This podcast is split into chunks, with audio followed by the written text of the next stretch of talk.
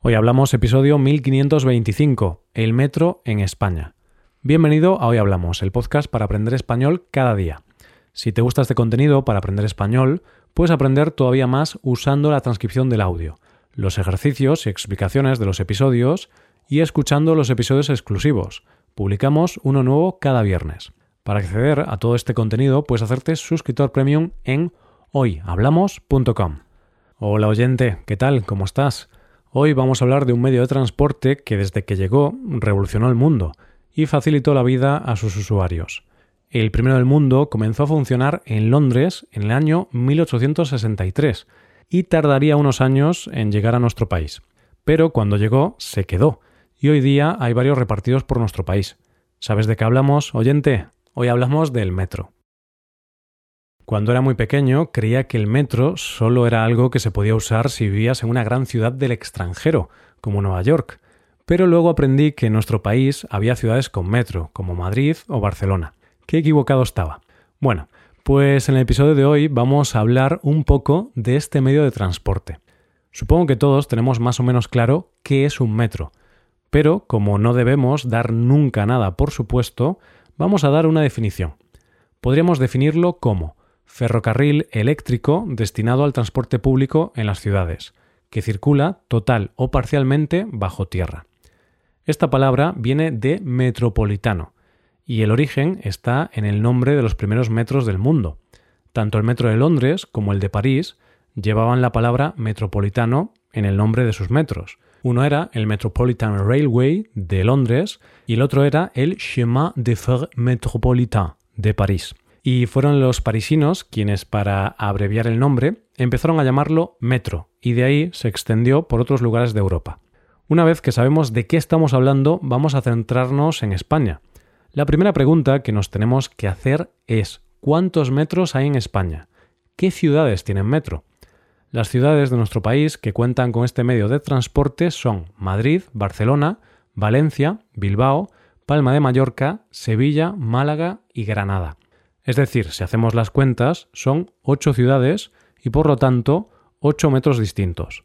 Más tarde veremos estos metros un poco más a fondo, pero antes vamos a irnos al principio de todo. Vamos a ver cuál fue el primer metro de España.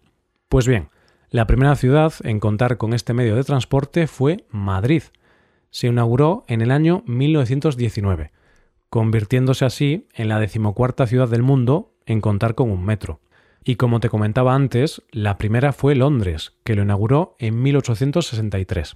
El Metro de Madrid hoy día cuenta con 294 kilómetros de extensión, 13 líneas y 317 estaciones, siendo así el octavo más grande del mundo.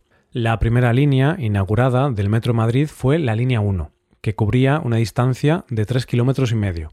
Para que te hagas una idea de lo que supuso esta inauguración, antes se tardaba media hora en hacer este trayecto, pero con el metro se tardaba solo 10 minutos. Fue inaugurada por el rey Alfonso XIII y una curiosidad es que en la fotografía que inmortalizó la inauguración, el rey salía con los ojos cerrados, así que para poder publicarla le pintaron los ojos. en su primer año de vida, el Metro de Madrid fue utilizado por 14 millones de viajeros, y poco a poco lo fueron ampliando. Fue un metro que desde sus inicios fue 100% eléctrico, cosa que no era común en esa época. Conforme fue ampliándose y evolucionando, también se tuvieron que introducir novedades técnicas como escaleras mecánicas, ascensores y máquinas de billetes. Esta línea del metro ha cumplido ya más de 100 años de historia y es un ejemplo de la propia evolución del país y de la capital. El segundo metro inaugurado en nuestro país fue el de Barcelona, que lo hizo en 1924 se inauguró una sola línea en un primer momento que se conocía como Gran Metropolitano de Barcelona. Unía la ciudad de norte a sur, con 2,47 kilómetros de longitud y cuatro estaciones.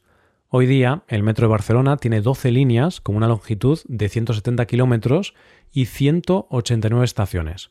Una cosa interesante de este metro es que estaba en manos privadas. De hecho, su principal accionista fue el Banco de Vizcaya. Y lo cierto es que el negocio no le salió mal, fue bastante rentable. Para que te hagas una idea, en el año 1929, que fue el año de la Exposición Internacional, el Metro de Barcelona registró unos 10 millones de viajeros. Eso supuso unos ingresos de 2 millones de pesetas de la época, Unos 12.000 euros, pero de la época, claro. En esa época, 2 millones de pesetas era mucho dinero. Valencia fue la siguiente ciudad española en tener metro, pero lo tuvo muchos años después, en el año 1988.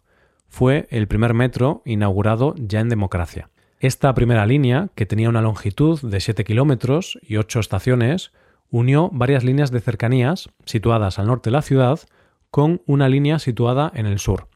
Hoy día cuenta con nueve líneas, dos son de tranvía y un total de 161 kilómetros, de los cuales 29 son subterráneos. Tiene 146 estaciones. Lamentablemente, este metro tiene una historia trágica, ya que en el año 2006 hubo un accidente donde descarriló un vagón y dejó un balance de 43 muertos y 47 heridos. La siguiente ciudad de la lista es Bilbao e inauguró su metro en 1995. Se inauguró en aquel momento la línea 1 y contaba con un total de 23 estaciones. Hoy día tiene una longitud de poco más de 45 kilómetros, consta de tres líneas en forma de Y con 42 estaciones.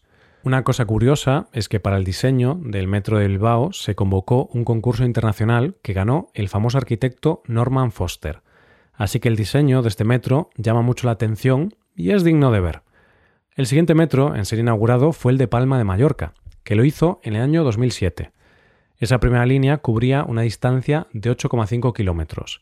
Esa primera línea inaugurada consta de nueve paradas. Hoy día este metro cuenta con dos líneas también en forma de Y, recorre 15 kilómetros y consta de un total de 16 paradas. Es uno de los metros más utilizados de nuestro país, entre otras cosas porque sus viajeros principales son los universitarios. Esta línea se creó en gran medida por las reivindicaciones para que los universitarios pudieran llegar mejor a la universidad, ya que está a las afueras de la ciudad. Vamos con la siguiente en la lista, que es la ciudad de Sevilla, y cuyo metro fue inaugurado en el año 2009. Se inauguró una sola línea, la línea 1, y lo cierto es que es la única línea que está en funcionamiento, y es que la historia de este metro es complicada, porque a pesar de que el proyecto de construir el metro se remonta a los años 70, no se construyó hasta hace relativamente poco. En un inicio se pretendían crear cuatro líneas, pero diferentes crisis y problemas hicieron que el metro solo tenga una línea. Esta línea es de 18 kilómetros y cuenta con 22 estaciones. Une el centro con las ciudades de los alrededores. El penúltimo metro de España es el de Málaga, que se inauguró en el año 2014. Se inauguró de manera parcial y en aquella inauguración el metro cubría 12 de los 14,8 kilómetros totales y constaba de 17 estaciones. Es lo que sigue teniendo ahora, aunque las ampliaciones están en marcha. Es uno de los metros que más crecimiento de usuarios está registrando. Finalmente, tenemos que hablar del último metro inaugurado en nuestro país, que es el de Granada, que lo hizo en 2017. Con la inauguración de este metro, Andalucía se convirtió en la comunidad autónoma con más metros. Tiene una sola línea que une Granada de norte a sur, pero no tiene paradas en el centro, lo que hace que su afluencia sea de viajeros locales, no de turistas. Cuenta con una sola línea de 18 kilómetros y 22 estaciones, y la mayoría de sus estaciones están en superficie. Solo tres están bajo tierra. De esta manera terminamos nuestro recorrido por la historia de los distintos metros de nuestro país. Ahora sabes que hasta ocho ciudades cuentan con su propio metro. Hasta aquí el episodio de hoy y ya sabes, si te gusta este podcast y te gusta el trabajo diario que realizamos, tu colaboración sería de gran ayuda. Para colaborar con este podcast puedes hacerte suscriptor premium. Los suscriptores premium pueden hacer a la transcripción y ejercicios de explicaciones. Hazte suscriptor premium en hoyhablamos.com. Muchas gracias por escucharnos. Nos vemos en el episodio de mañana. Pasa un buen día. Hasta mañana.